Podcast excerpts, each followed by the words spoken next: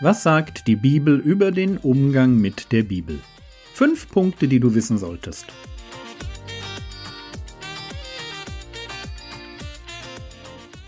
Theologie, die dich im Glauben wachsen lässt, nachfolge praktisch dein geistlicher Impuls für den Tag. Mein Name ist Jürgen Fischer und heute geht es um ein Leben, das gelingt. Gestern drehte sich alles um das Lesen der Bibel.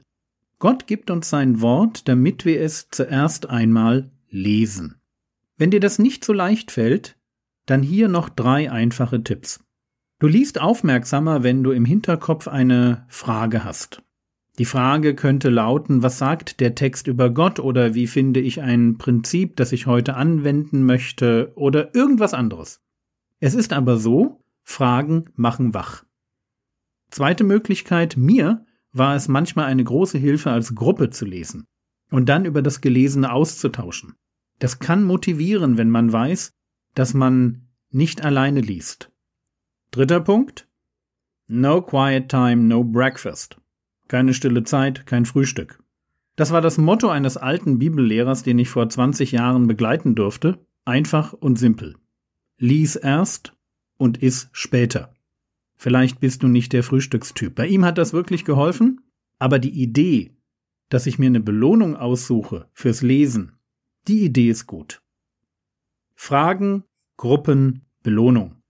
Drei Tipps zum Bibellesen. Heute geht es aber nicht ums Lesen, sondern ums Nachsinnen. Lesen ist gut, aber eben nur der Einstieg ins Nachdenken und Grübeln über Gottes Wort. Gottes Wort will gegessen und verinnerlicht werden.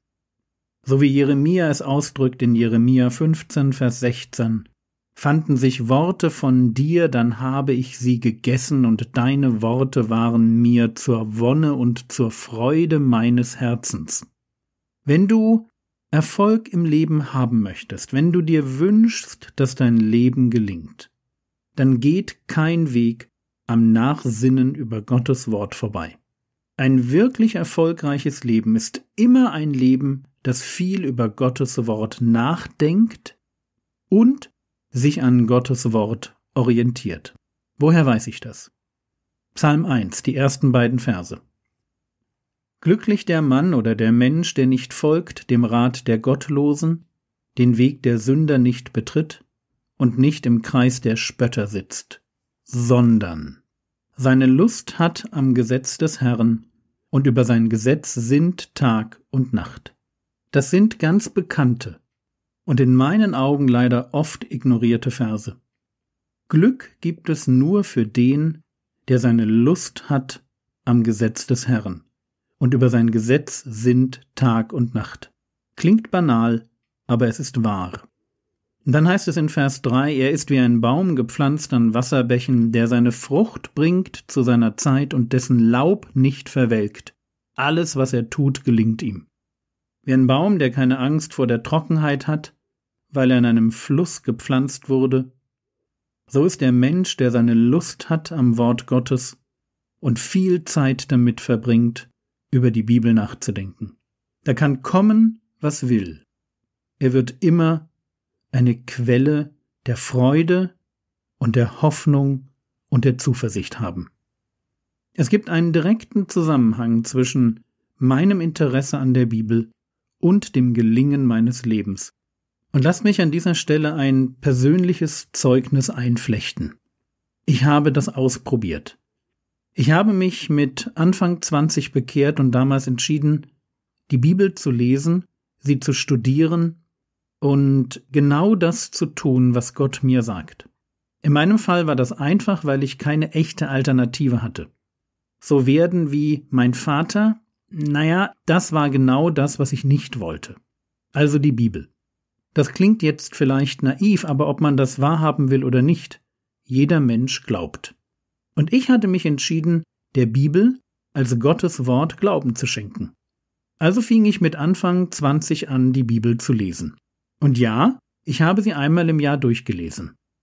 Dann habe ich Predigten gehört, einfaches Bibelstudium gemacht, leichte Kommentare gelesen und so weiter. Mich einfach immer tiefer in die Bibel hineingearbeitet. Seine Lust haben am Gesetz des Herrn. darüber nachdenken, Antworten auf die Fragen des Lebens suchen und finden. Und das Grübeln und Nachsinnen hat sich ausgezahlt. Heute blicke ich auf ein Leben zurück, das mir im Rahmen meiner Möglichkeiten gelungen vorkommt. Es war nicht unbedingt immer ein einfaches Leben, aber darum ging es auch nicht. Es geht darum, dass wir in diesem Leben mit den Herausforderungen klarkommen, mit denen wir durch unsere Biografie und unsere Lebensumstände konfrontiert werden. Dass wir kluge Entscheidungen fällen, Antworten haben, die tragfähig sind, ein Vorbild für unsere Kinder werden, im Glauben wachsen, gerecht leben und so weiter. Es geht um ein Leben, das gelingt, und zwar aus einer ewigen Perspektive heraus. Und ich habe das für mich auf einem einzigen Weg gefunden. Ich hatte Lust an der Bibel. Ein Weg, der übrigens jedem Menschen offen steht. Psalm 1, Vers 3. Er ist wie ein Baum gepflanzt an Wasserbächen, der seine Frucht bringt zu seiner Zeit und dessen Laub nicht verwelkt. Alles, was er tut, gelingt ihm. Vielleicht ist das noch wichtig zu betonen. Ich hatte nicht Lust am Wissen, sondern ich hatte Lust an der Bibel. Es ging mir nicht darum, nur viel zu wissen oder mehr zu wissen als andere, sondern es ging mir darum, über Gottes Wort nachzudenken, weil ich Gottes Stimme hören wollte. Die Bibel ist deshalb einzigartig, weil sie von Gottes Geist inspiriert wurde. Und der Geist Gottes benutzt sie, um in mein Leben hineinzusprechen. So wie es im zweiten Timotheusbrief in Kapitel 3, die Verse 16 und 17 heißt, alle Schrift ist von Gott eingegeben, wörtlich Gott gehaucht, inspiriert? Alle Schrift ist von Gott eingegeben und nützlich zur Lehre, zur Überführung, zur Zurechtweisung, zur Unterweisung in der Gerechtigkeit, damit der Mensch Gottes richtig sei, für jedes gute Werk ausgerüstet. Gott gibt uns sein Wort, die Schrift, das Alte und Neue Testament, damit der Mensch Gottes, also jeder Christ, alles hat, was er zum Leben braucht. Wir bekommen Wissen, Unterscheidungsvermögen, Korrektur und Belehrung durch Gottes Wort. Aber wir bekommen das alles nur, wenn wir uns mit der Bibel auch beschäftigen. Auch wenn wir nicht alle die Gnadengabe der Lehre haben oder Bibellehrer sind, so sollen wir alle viel Zeit mit der Bibel verbringen, um lehrfähig zu werden und um uns in der Bibel wirklich gut auszukennen kleine Esras, von dem es heißt in Esra 7, Vers 10, denn Esra hatte sein Herz darauf gerichtet, das Gesetz des Herrn zu erforschen. Und genau darum geht es, sich der Bibel wie ein Entdecker zu nähern. Wir sind Bibelforscher. Und wem gibt Gott Weisheit? Wen beschenkt Gott mit Klugheit und Verstand? Salomo ist da ganz klar. Du bekommst Weisheit. Zitat Sprüche 2, Vers 4 wenn du sie suchst wie Silber und ihr wie verborgenen Schätzen nachspürst. So ein bisschen Indiana Jones mäßig. Jäger des verlorenen Bibelschatzes. Darum geht es. Im Leben genug Lust auf und Zeit für das tiefe, interessierte Nachsinnen über Gottes Wort zu reservieren.